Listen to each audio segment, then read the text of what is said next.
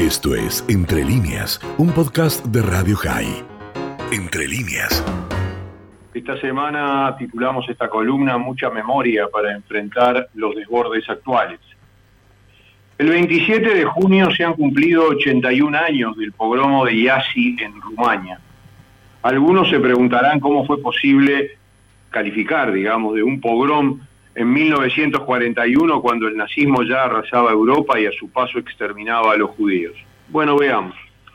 El pacto Hitler-Stalin en 1939, la ocupación soviética de Besarabia y el norte de Bucovina en junio del 40, con una gran población judía de 250.000 personas, en su mayoría de habla rusa, llevó a Rumania a la órbita del Tercer Reich en octubre de 1940 lo que permite la llegada al poder del militar antisemita Ion Antonescu, que se autodefine Tuche, e instala un régimen que considera a todos los judíos como simpatizantes comunistas y enemigos de la nación. En junio de 1941, Rumania acompaña a Alemania y entra a la guerra para participar de la invasión a Rusia y recuperar territorios que, según Antonescu, fueron robados por Stalin. Antonescu comenzó a aplicar su propia política antisemita. Publicaron leyes y decretos como los nazis en Alemania, involucraron a su ejército y policía en la perpetración del antisemitismo y comenzaron a aparecer señales que marcaban a las claras lo que podía suceder.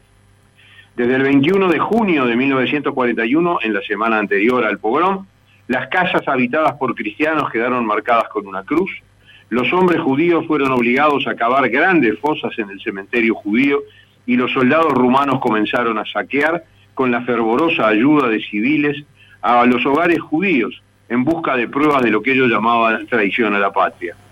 El 27 de junio de 1941, Antonescu ordena al coronel Constantin Lupu, comandante de la guarnición de la ciudad de Iasi, que, comillas, limpie Iasi de su población judía, cerramos comillas, mientras las autoridades iban acusando oficialmente a la comunidad judía de sabotaje por atacar a los soldados en la calle.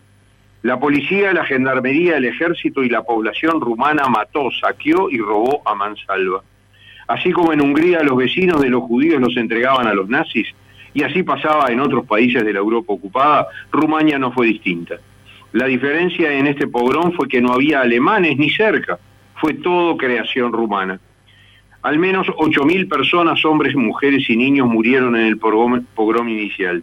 Luego, las autoridades buscaron judíos por todas partes, entraron en sus casas, arrestaron a más de 5.000 judíos, los despojaron de todas sus posesiones y los llevaron para deportarlos. Salieron así llamados trenes de la muerte desde Yasi a Calarasi y otro segundo tren a 15 kilómetros de Yasi. Entre ambos trenes había otros 8.000 judíos, de los cuales muy pocos sobrevivieron. Se desconoce el número total exacto de víctimas del pogrom, pero se identificaron 13.226, aunque se estima un total de aproximadamente 15.000 asesinados, violados, atropellados, muriendo de sed y asfixia en los trenes. Antonescu fue ejecutado en 1946, pero no por estos crímenes, sino por enemigo de los soviéticos que ocuparon Rumania e instalaron otra bestial dictadura, esta vez al mando de Nicolás Ceausescu, también ejecutado, pero cuando cayó la cortina de hierro. Recién 30 años después de retomada la democracia en Rumania, y en un país donde de 800.000 judíos la mitad murió en la Shoah y donde el pueblo y el régimen rumano de entonces fueron directamente perpetradores del asesinato de los judíos, el Parlamento rumano se acordó del pogrom de Yasi, 30 años después. Fue el año pasado, en un país donde hoy todavía viven 10.000 judíos. La memoria no funcionó muy bien en Rumania, pero es difícil pedirle peras al olmo, porque la memoria en vastos sectores de Europa suele ser selectiva. Y desde hace unos meses, banalizada y agredida por la proclama fascista de Putin, que además de invadir Ucrania, acusa a sus víctimas de nazis, mientras sus tropas ni se despeinan cuando lanzan, como pasó hace tres días, un misil un misil a un shopping donde había más de mil civiles y nadie va a saber nunca cuántos murieron en las ruinas que quedaron de todo ese edificio. Y Putin dice que la culpa de esa barbarie es de los ucranianos porque según él lo engañaron, ya que los rusos, dice Putin, pensaban que era un depósito de armas. ¿A quién quiere convencer este alumno de Hitler que un depósito de armas es igual a un centro comercial? Y esta pregunta, esta pregunta se contesta con varias respuestas. Una actual de hoy. A Putin le creen públicamente sus cómplices, que no son pocos. En América Latina no soñemos. De todos los países de la región, no solo Maduro, Díaz Canel, Arce y Ortega se arrodillan frente a Putin. Hay otros, hay otros en el poder porque ganaron elecciones que siguen los pasos de los dictadores, con disimulo no tanto. Pero también se puede responder la pregunta sobre quién crea un psicópata como Putin, volviendo al programa de Yassi. Durante el comunismo en Rumania, la barbarie antisemita se recordó y estuvo presente. Ellos no se olvidaron, pero miren cómo la definieron. Un crimen del régimen aristocrático burgués de la monarquía rumana en su exacerbación fascista final contra una parte del pueblo trabajador. Cero referencias a que todas las víctimas fueron judías. Eso es memoria perversa y mentirosa. Hoy Europa está en guerra y el mundo entero ha caído en sus consecuencias. Si hoy termina o terminara la invasión rusa a Ucrania, los daños de todo tipo no podrían restañarse hasta casi dos generaciones o más y la barbarie de los crímenes de guerra y de lesa humanidad no tendrán reparación alguna porque nunca lo han tenido en la historia.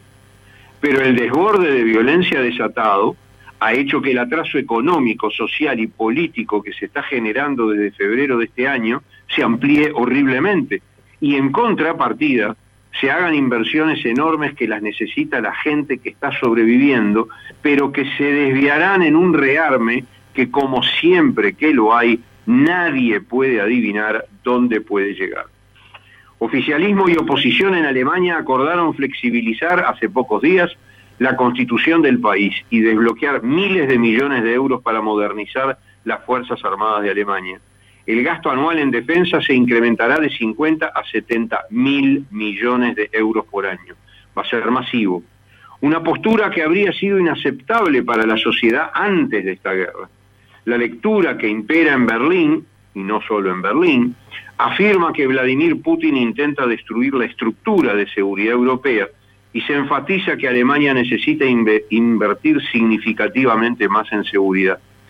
Según los analistas europeos, la invasión sacudió a muchos otros países de Europa e hizo que los gobiernos y la sociedad en general redescubrieran las necesidades en materia de seguridad.